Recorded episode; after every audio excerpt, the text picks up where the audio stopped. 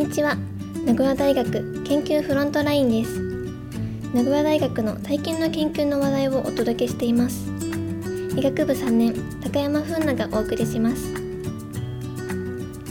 第49回目の今回はツイストニソグラフェンという物質の研究をご紹介します。グラフェンを含めたナノカーボン分野は名古屋大学が得意とする分野で第45回でもツイスト2層グラフェンの別の研究をご紹介しました。その時にもお伝えしましたがツイスト2層グラフェンは炭素原子をシート上に並べたものを2つ重ねてわずかに回転させたもののことです。特に回転させる角度を1.1度にしたものは魔法角ツイスト2層グラフェンと呼ばれ超伝導が現れるため集中的に研究されてきました。魔法学ツイスト2層グラフェンはバレー自由度やスピン自由度という回転に関する2つの自由度を混ぜ合わせるような高次元の回転操作が可能なとても珍しい物質です。今までに実現できていない相転移現象を起こせるのではないかと期待されています。相転移現象とは例えば水が氷や水蒸気になるように状態が変わることを言います。最近魔法学ツイストニソーグラフェンを使った実験で超伝導のメカニズムに関わるネマティック秩序という現象が観測されました。ネマティック秩序とは結晶の回転の対称性が自発的に破れる状態のことです。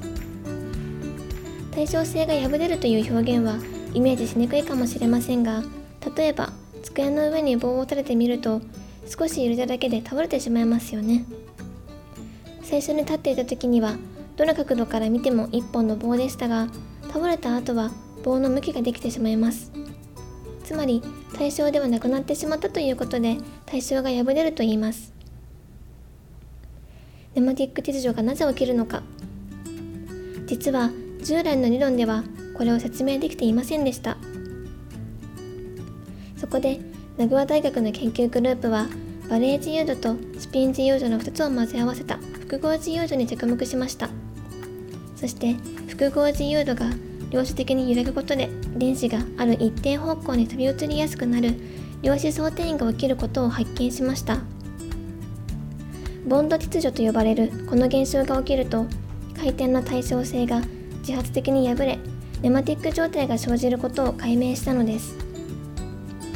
私にとって量子力学や相転移の勉強はとても難しく